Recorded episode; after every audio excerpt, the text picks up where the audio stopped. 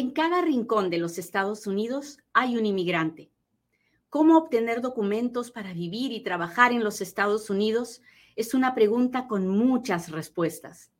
Yo soy Katia Quiroz, abogada de inmigración, y en Inmigrando con Katia encontrarás todas las respuestas. Empecemos. ¿Es posible que la inmigración me llame a mi casa, a mi número? Ok.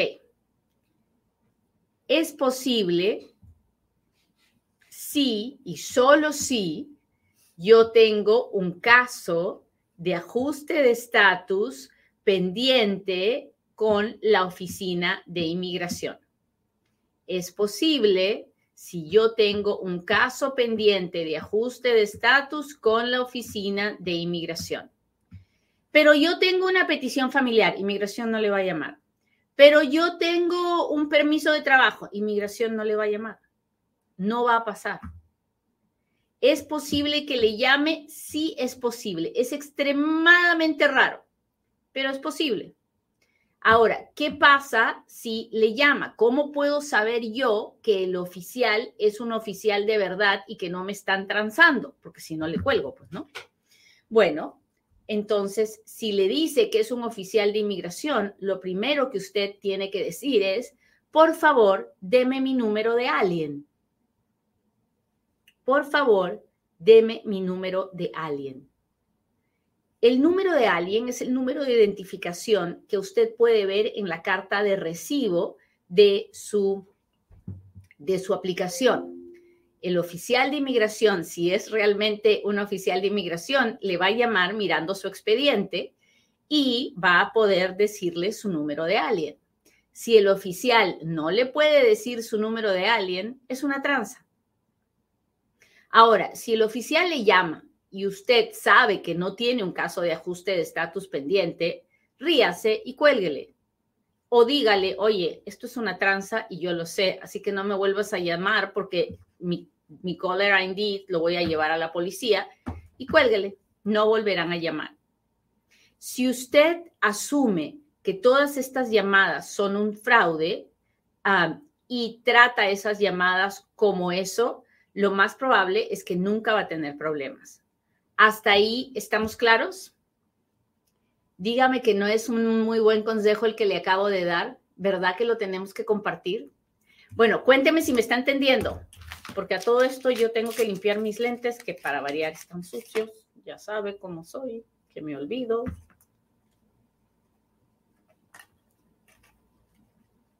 A ver, cuénteme si me está entendiendo, ¿dónde están mis amigos del TikTok? Hola, gracias. Mándeme los corazoncitos rosaditos, esos que me gustan tanto. hola, hola, ¿cómo está Ilia? Gracias por, por, por estar conmigo. No se olviden de compartirlo, por favor, por favor. Este tema es importante para que la gente aprenda a defenderse y a no sentir miedo. Déjeme a ver. Justina, gracias por estar aquí en el Instagram. Te lo agradezco mucho. Déjenme ver aquí a mis amigos de el Facebook. Hola Luis Armando, ¿cómo estás? Delia, gracias por estar aquí. Ok, sigamos. ¿Qué pasa si me llaman y me dicen somos de ICE y le estamos llamando? Lo primero que usted tiene que decir es, de veras, dígame mi nombre completo. Dígame, tengo un número de alguien Usted es el que tiene que empezar a hacer preguntas. Cuando ICE nunca le va a llamar. Eso sí se lo puedo decir. ICE nunca le va a llamar. Si alguien le llama y le dicen que somos de ICE, es una tranza. ICE no llama por teléfono. ICE le dice a usted, si, si usted tal vez no lo sabe, pero todas esas personas que vienen cruzando la frontera y que se entregan o que las agarran indocumentadas y las ponen en proceso de deportación, les dicen que ellos tienen que reportarse a la oficina de ICE. Y cuando van y se reportan, a unos les ponen el grillete, a otros les dicen usted tiene que venir todos los meses y a otros les dicen usted tiene que llamarnos todos los meses. Pero ICE no les va a llamar a ellos. no va a pasar. Así que si alguien le llama y le dice somos de ICE, ríase y cuélguele. No es cierto. Ahora, la patrulla fronteriza, menos. Pero hay una oficina del gobierno que sí puede llamar, que es la oficina que cuida a los niños cuando los niños se entregan o los agarran en la frontera y son menores de edad y no están acompañados. En esos casos, hay una oficina que se llama HSI, HSI. Y esta oficina sí puede llamar a buscar a un familiar de ese niño para que lo recojan de el, del, del centro donde los están cuidando. ¿Me está entendiendo esa parte? La oficina se llama HSI. So, si le dicen somos la patrulla fronteriza o somos ICE, mentira de todas las mentiras. Si le dicen somos de la Oficina de Inmigración USCIS, usted lo primero que hace es decir, dígame, dígame mi número de alguien. ¿Por qué proceso me está llamando? Si usted no tiene ningún proceso, cuelgue inmediatamente o ríase en la cara de ellos porque es una tranza. Pero si usted sabe en su corazón que tiene un proceso de ajuste de estatus pendiente, no conteste nada más a lo que le llamen. Usted diga cuál es mi número de alguien, qué proceso tengo pendiente antes de ponerse a contestar lo que el oficial quiera preguntarle el oficial de la oficina de, HSI, que es la que cuida a los niños cuando se entregan en la frontera y no, no tienen un adulto, esa sí puede llamar, sobre todo si usted es un familiar de ese niño. Y puede decir, estamos llamando, buscando a tal persona que es familiar de este niño que tenemos aquí, para ver si usted puede recoger al niño. Eso sí es posible, pero ¿le van a pedir dinero? Nunca, jamás de los jamases. No. ¿Le van a decir, uh, mándenos tanto dinero para el niño que lo tenemos aquí? No, no le van a pedir dinero de ninguna forma. Así que si le piden dinero, es tranza. La oficina de inmigración le puede llamar para decirle, usted tiene que mandar su examen médico o este documento que mandó no está, está ya caducó. Para esas cosas le puede llamar, pero jamás, jamás le va a pedir dinero. Nunca. ICE no le va a llamar jamás a pedirle que pague una fianza. No va a pasar. ICE y la patrulla fronteriza no llaman por teléfono. El único que puede, que puede llamar por teléfono es HSI para cuando quieren buscar al familiar de un niño que lo tienen en un albergue. Y la oficina de inmigración es muy, pero muy, muy, muy, muy raro que ellos llamen y solamente cuando tenemos un caso de ajuste de estatus. ¿Hasta ahí estamos claros?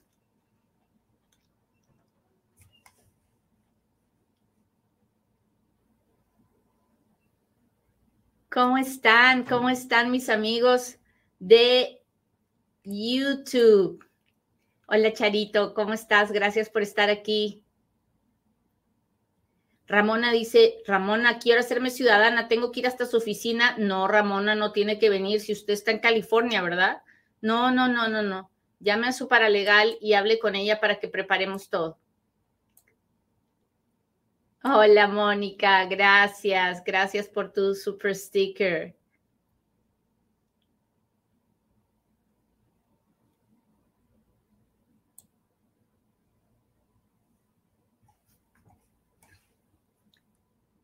Gracias a todos los que me escriben, porque de eso se trata. Mientras usted más interactúa conmigo, el video se ve con más personas. Muy bien, ahora hablemos de qué pasa cuando me llame el IRS. El IRS no le va a llamar. Tengo que decirle que estas llamadas del IRS son la tranza más grande que, eh, que está pasando mucho, pero mucho, mucho, mucho en este momento. El IRS no llama por teléfono. Los pobres oficiales de IRS no se dan abasto de las llamadas de la gente. No tienen gente que llame a nadie. El IRS manda cartas, papelito, papelito en, el correo. El, IRS manda cartas. El IRS no llama, el IRS no manda emails, el IRS manda cartas. Si usted recibe una carta, en la carta le van a decir, um, que les llame o que les mande algo, pero nunca le van a llamar. ¿Qué pasa si me llaman del IRS y yo quiero estar seguro? Bueno, lo primero que usted tiene que hacer es preguntarle, a decirle al oficial, oficial, lo que me vaya a decir, dígamelo por carta. Mándeme la carta. Si el oficial le dice, no, porque en este momento vamos a, tomar el dinero de sus cuentas de banco, ah, dígamelo por carta. Dígamelo por, en papelito. Mándeme una carta que yo cuando vea la carta le creo y cuelgue. Ningún, si, si fuera un oficial del IRS de verdad, no se va a ofender. Le va a mandar la carta.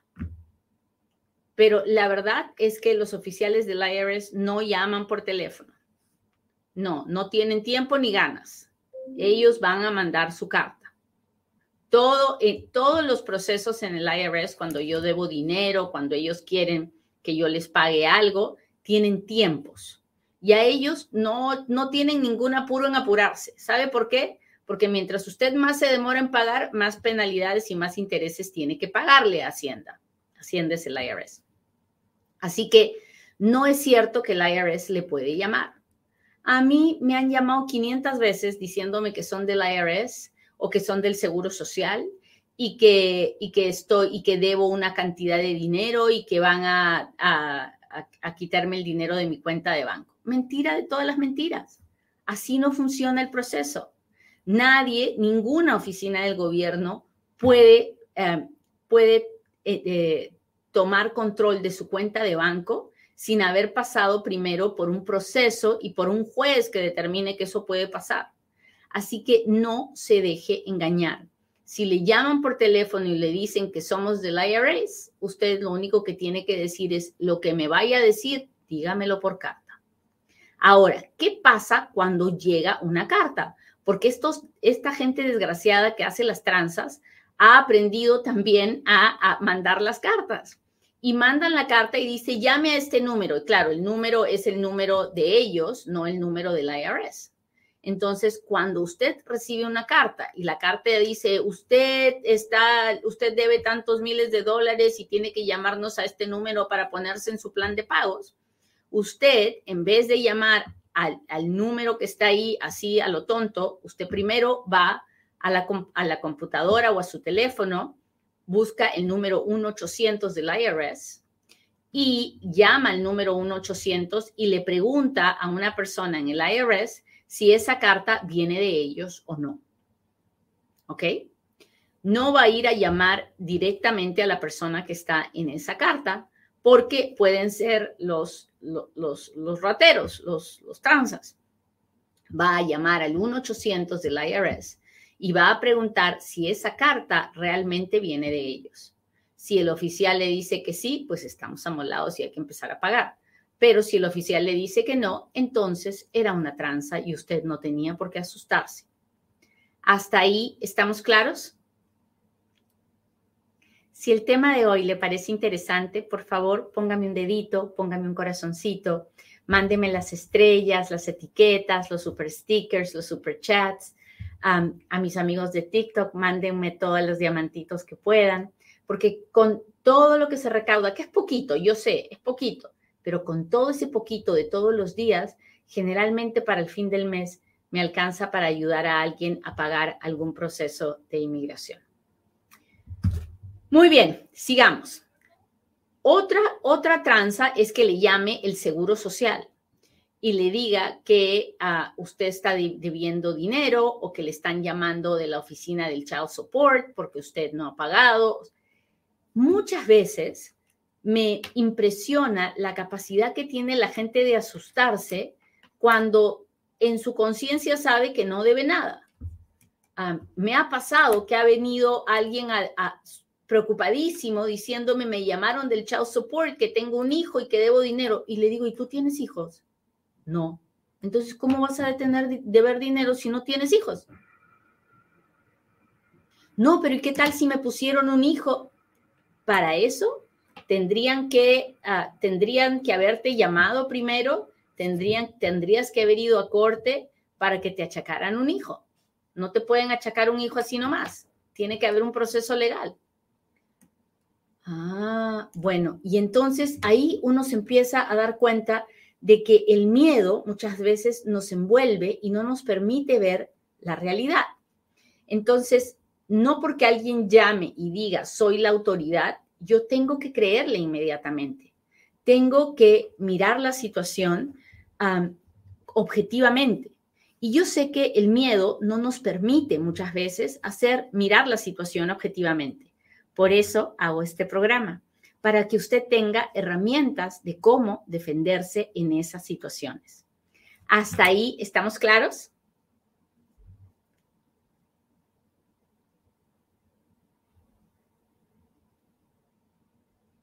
Hola, Laura, ¿cómo está? Muchas gracias por estar aquí.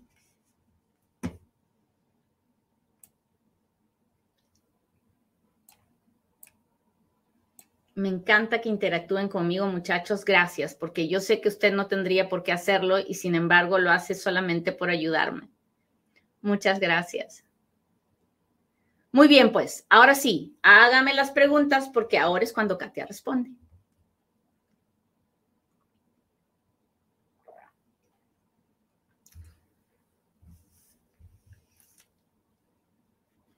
Muy bien, empecemos a ver a mis amigos del YouTube, que tengo varios super chats, super stickers y no quiero dejarlos votados. Gracias, Mónica. La entrevista en Ciudad Juárez son dos. ¿Por qué razón están haciendo esto y cómo debería ir vestido uno? Bueno, usted tiene que ir vestido no de manera formal, no con terno y corbata, si es que no es como usted se viste así todos los días, pero no puede ir pues mostrando las carnes, ¿no? Como digo yo. O sea, tiene que ir con una camisa, un pantalón o con un vestidito con mangas. Ah, nada, nada especial, pero, pero no, no como si estuviera yendo a la playa, pues, ¿no? ¿Y por qué son dos días? No son dos entrevistas, es una entrevista, solo que hay que ir dos días porque el primer día quiere entregar todos los documentos que se aseguren que todo está, que usted tiene todo su expediente completo y al, al siguiente día es cuando ya va para la entrevista. Déjeme ver si tengo otra.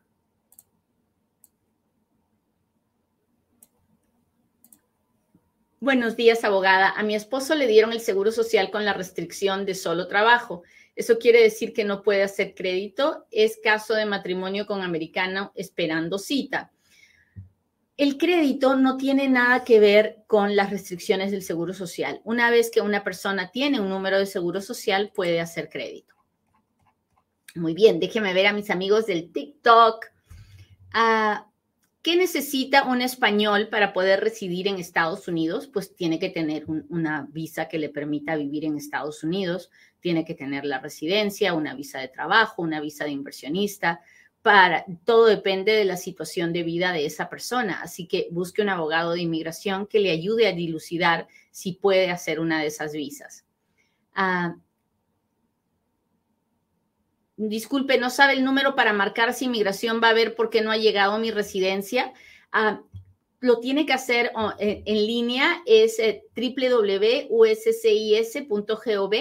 y ahí puede poner su número de caso y ver qué es el, chequear el estatus de su caso y ver lo que está pasando. Ah, tiene caso de deportación, estuvo preso dos años, pasó la probatoria de tres años, puede pedir perdón, él es cubano. Ah, lo más probable es que tenga una felonía grabada y no tenemos perdones para la felonía grabada. Ah, y le digo eso porque me dice que pasó dos años en prisión y normalmente las felonías son sentencias mayores de un año. Pero ahí, en ese caso, hay muchas, muchas, muchas preguntas por hacer y muchos documentos que revisar para cualquier abogado antes de que se le pueda decir cualquier cosa. Si entras por la frontera con tu esposa e hijos, ¿te ampara alguna ley? No, no. Si usted entra indocumentado, va a ser puesto en proceso de deportación. Después de someter la aplicación de visa U, ¿qué procede para tener el permiso de trabajo? Esperar.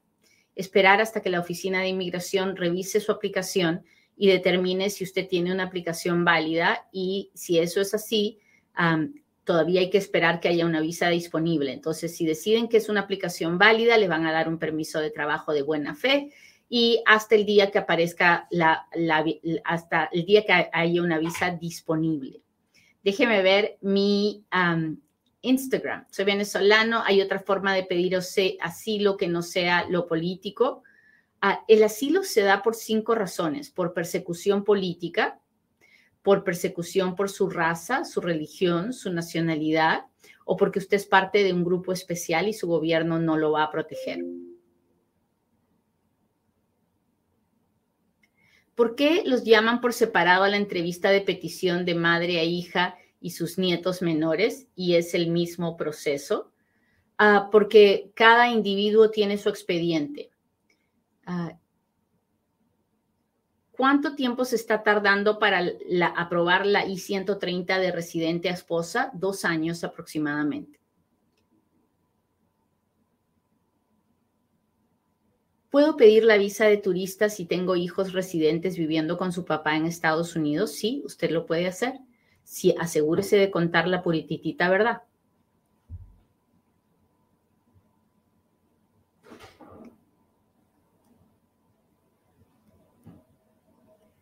Ah, a ver, déjeme ver. Aceptaron mis seis pasos, pero el acta de divorcio era incorrecto. Tendré que esperar los dos meses de revisión. Me imagino que sí. Me imagino que sí. Uh, ¿Puedo estar en Estados Unidos en lo que aprueban un permiso de trabajo? No lo sé. Si usted tiene un proceso pendiente, definitivamente tiene que esperar aquí. Si no tiene un proceso pendiente, entonces lo más probable es que no. A una amiga la pidió su madre adoptiva ciudadana americana en el 2016. Inmigración aceptó el caso, pero no han dicho nada más y no hay ningún cambio en la página de, inmigración. Ah, eso es porque la categoría F1, la categoría F3 están muy demoradas. Cinco años en uno, diez años en el otro. Por eso es que no ve ningún cambio.